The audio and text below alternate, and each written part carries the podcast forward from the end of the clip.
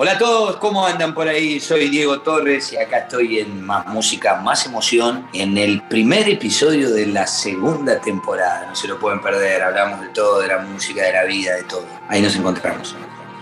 ¿Cómo están? Qué lindo escuchar esta canción. Significa que comienza un nuevo episodio de Más Música, Más Emoción. En este caso, una nueva temporada de este podcast donde hemos recorrido muchas historias a través de la voz de artistas que admiramos mucho. Mi nombre es Fede Vareiro. Espero que estén bien, que se estén cuidando. En este caso, esta nueva temporada con un nuevo formato, querido Agustín Genoni. Hola, amigo. Bueno, sí, empezamos una nueva temporada, un nuevo formato que busca de alguna forma estar más mano a mano con artistas, poder charlar, poder conversar sobre sus inquietudes sobre música que tanto nos gusta y que nos convoca, con una entrevista que te permite escucharla y después, bueno, continuar con lo que estabas haciendo, con una nueva datita, con una nueva cosa para poder compartir. En una charla, en algo como, mira, mira lo que me enteré, mira lo que sé.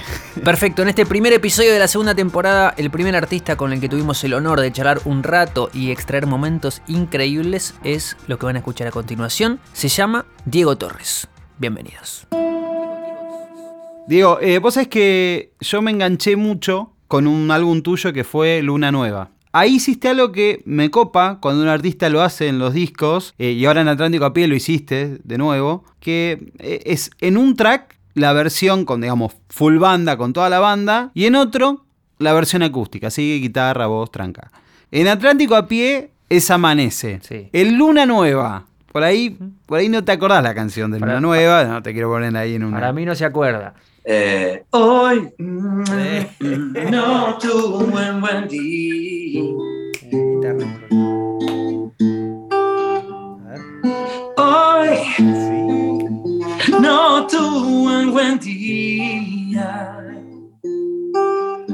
la canción nació así. Después dijimos, bueno, a ver, pero pará, puede estar también con...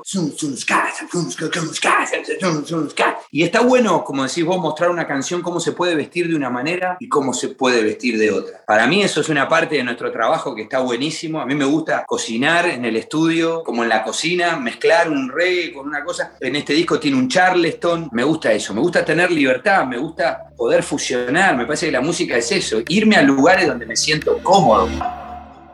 Diego Torres es sin duda un artista popular, pero no solamente por el volumen de escuchas en plataformas o discos vendidos, sino por un repertorio muy fuerte que fue construyendo en todos estos años. A ver, por ejemplo, Agustín, hagamos un ping-pong uno a uno de hits de Diego Torres, así, tipo el primero que tenga a la mente. Y em, ponele, usted. Alguien la vio partir. Sé que ya no volverás. A la resentí. Andando, andando. Por la vida. ¿Tengo que cantar sueños? Deja que tus sueños sean olas que se... Voy una un poquito menos conocida. Color Esperanza. Eh, un poquito, ponele más acá. Alba. ¿Y no la vas a cantar? No. Ponele, bueno, abriendo caminos. Con Juan Luis Guerra. Penélope. Que no me pierdo. Uy, ¿cómo estoy cantando? ¿Cómo está? Escucha. ¿Dónde van? Los sueños que olvidaron una vez. Deja, deja. Bueno, para el final que es un casting de la voz. Este. Estamos juntos, tal vez. Todo cambia, tratar de estar mejor y la lista podría seguir hasta la temporada número 4. si lo veo ahora, no, nunca pensé que iban a pasar tantas cosas, ¿no? ¿Viste? Cuando yo empecé, de verdad, chicos, empecé, apenas terminé la secundaria, fui a acompañar a mi hermana a un casting, Canal 13, para una serie, y quedé yo en la serie. Y desde ahí no paré, y desde ahí, lógicamente, haciendo música en paralelo, hasta que en un momento, lógicamente, tuve que dedicarle más tiempo a la música porque exigía más tiempo, ¿no? Y yo creo que haberme cruzado en el camino con Cachorro López, que es muy cancionero y que es muy hitero y que me ha enseñado muchas cosas en, en los primeros discos, voy a aprendido muchas cosas trabajando con él. Tratar de estar mejor la, hicimos juntos, esa canción en, en Mar del Plata. Porque imagínate, yo me había ido a vivir a Mar del Plata. Yo sabía que Buenos Aires la amo, me encanta Buenos Aires, me encanta pasar temporadas en Buenos Aires, pero también necesitaba vivir cerca del mar. Sí, porque vos eh, tenés como el arrabal impregnado, pero también hay mm. aires de playa, de costa, digo, todo eso va conviviendo tengo muy marcado de verdad lo porteño, lo nostálgico, porque soy un tango y tengo mis lloradas, soy muy sentimental, muy emocional. Y por el otro lado, tengo una cosa caribeña, entonces no es fácil acomodar el espíritu, el espíritu así, muchacho, ¿no? Mi música lo, lo refleja, por eso es un poco las preguntas que vos decías. Yo te puedo cantar un lamento, tratar de estar mejor, ¿viste? Y cuenta esa vieja historia que a pesar de todo algunas cosas quedan. Y estaba hablando de que mi mamá se empezaba a deteriorar de salud, que viste mi hermano que era médico vivía lejos, por eso tus seres queridos te extrañan cuando no estás. Tenés tu hermano médico que es el más grande y se fue a vivir a Nueva York y la vieja está mal de salud. Entonces, tu primer referencia no está, pero en un reggae. Te cuento, el podcast lo escuchan eh, muchos fanáticos y fanáticas de la música, mm. inclusive artistas nuevos, emergentes, que están de alguna forma construyendo su identidad. Pienso en vos como un artista regional, una persona que ya no le está cantando solamente a, la Argentina, sino que también le está cantando a toda Latinoamérica. La construcción de, ese artista regional, ¿qué costo sentís que tuvo? ¿Qué te dio? ¿Qué beneficio te dio? Y así pensando en un plan tal vez de como de, consejo, ¿qué le dirías vos a la persona que está escuchando del otro lado que tiene esa misma intención o que quiere ir para el mismo lado? Mira, fue todo un proceso, ¿viste? Que empezó, me acuerdo, en tratar de estar mejor en ese disco que fue tan popular en Argentina, que, empezó a, editarse en Chile, en Uruguay, en Paraguay, en Perú, en Ecuador, Colombia. Y así vas empezando a, viajar, ¿no? A un lugar y a otro. Y hasta en psicología, con la terapia, donde no tenía que trabajar, ¿viste? Diciendo, ¿viste? El psicólogo me decía, flaco, si tus canciones suenan, no podés dejarla sola, tenés que ir vos y acompañarla. O sea que, de alguna manera, fueron varios factores que me ayudaron a, entender que había que focalizarse y eso es lo que aconsejo hoy, aprovechando que estoy hablando con ustedes y a lo mejor gente que lo escucha, la vida hay que focalizarse a mediano y a corto plazo, foco, foco, ¿qué voy a hacer? Voy a terminar el disco. Yo tenía una promesa con esto, venía lanzando canciones, claro, ahora cumplí la promesa y saqué el disco, ¿no? Ahí fui construyendo eso, mucho viaje, mucho esfuerzo, te perdés cosas, te perdés cumpleaños, estás lejos de tu familia. Pasé muchos momentos muy complicados, internaciones de mi, mi padre fueron, tuvieron mucho deterioro de salud, entonces era estar en un avión y internaron a papá, terapia intensiva. Señor, ¿puede apagar el teléfono? No, sí, a ver, para de esas me he comido llegar a un lugar y tener que volver porque mi papá es respirador. Hay muchas cosas que pasan detrás de un artista. La gente te ve sonriendo y dice, ah, ¿no? Y está bueno decirlo, pero nunca dejé de celebrar la vida. Y esto contestando a lo que me preguntaba Fede. Hay algo caribeño, indudablemente, en otra vida, en mí. El último disco de Diego Torres es Atlántico a pie. 13 tracks y colaboraciones con Carlos Vives, Fonseca, Jorge Villamizar, Ibechi Zangalo, bueno, etc. La primera es una colaboración con Nati Roots y Ray Kobe, que propone un mood muy claro desde el segundo cero. Y Diego, ahora hablando puntualmente del disco eh, y de Para sentirme libre, la canción que, lo abre, hay una intención, ¿no? De, de abrir con un clima positivo que, de alguna forma, recién hablábamos con Aus, se contrapone a todo este contexto, cuarentena, encierro, situaciones límite para la salud física, la salud mental. Y vos tirás ahí un aire de reggae, Natty Roots, brazos abiertos, una canción que brinda por ser uno mismo, que brinda por intentar encontrarle una salida. Entenderíamos que, que, no es una casualidad, pero la pregunta es concretamente cuánto de ese mensaje esperanzador es para los demás y cuánto fue para vos mismo.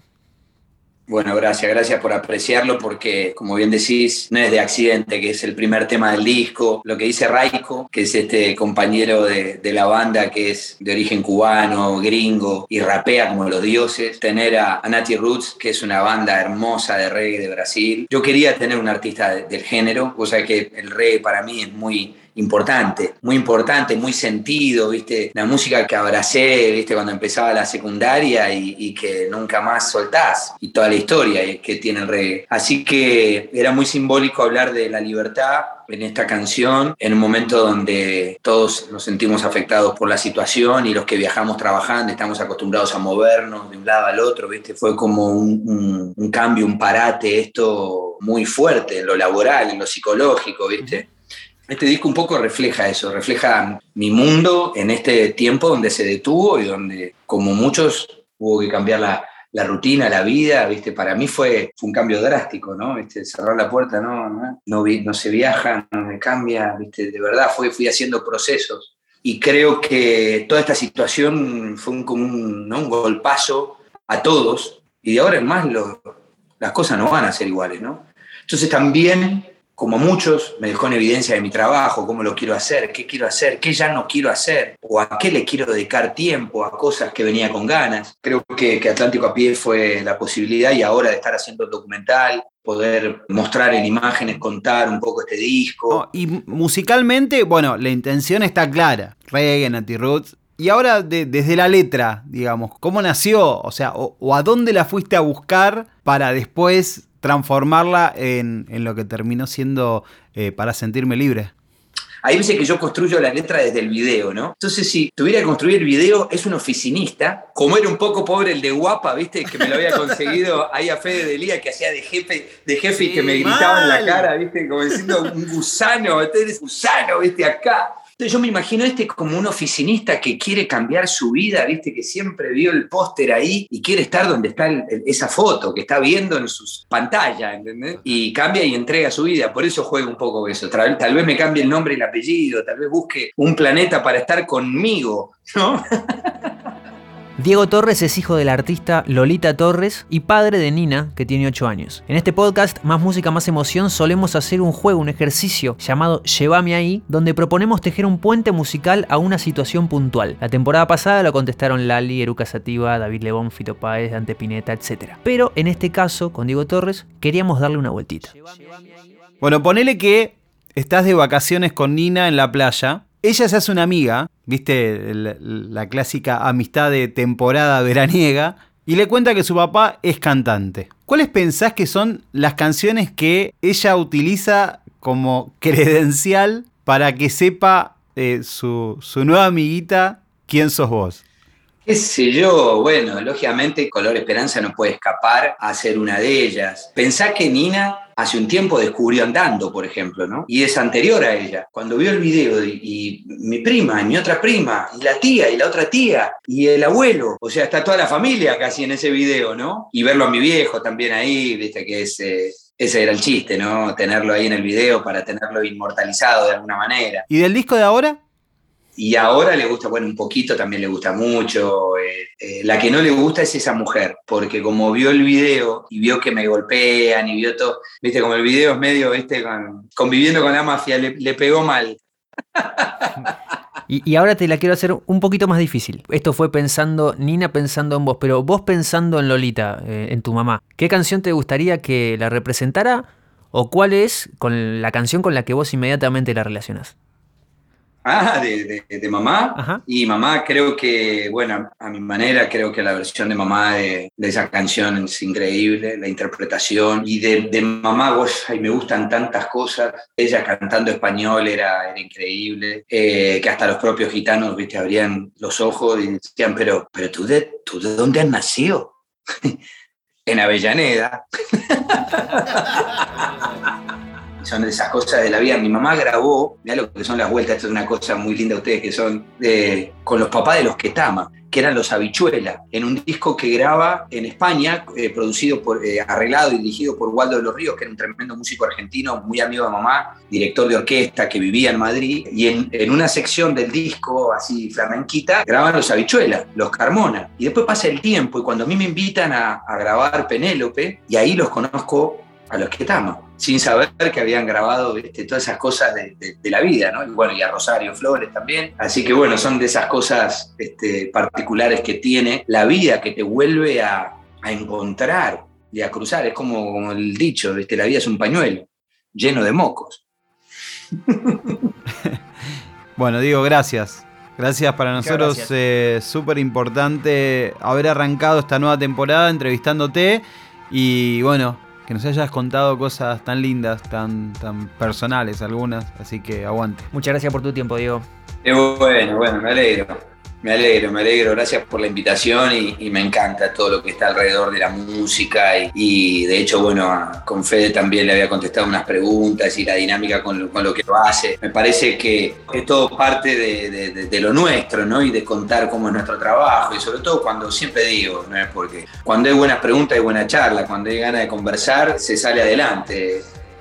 Amigos y amigas, hemos iniciado esta nueva temporada de Más Música, Más Emoción en este nuevo formato donde, bueno, queremos de alguna forma tener una charla más mano a mano con los diferentes artistas que escuchamos día a día. Muchas gracias a Diego Torres, a todo su equipo de trabajo y a Sony Music Argentina, claro. Así es, se vienen nuevos episodios, pueden seguir la playlist del podcast que vamos a estar renovándola, vamos a estar compartiéndola. Si les gustó este capítulo, invitamos a que lo compartan desde esta misma plataforma, pueden incluso compartirlo en su red social favorita, invitar amigos, amigas a escuchar más música, más emoción. Yo soy Agustín Genoni. Yo soy Fede Vareiro. Y esto oficialmente fue el primer episodio de la segunda temporada de nuestro podcast. Más música, más emoción.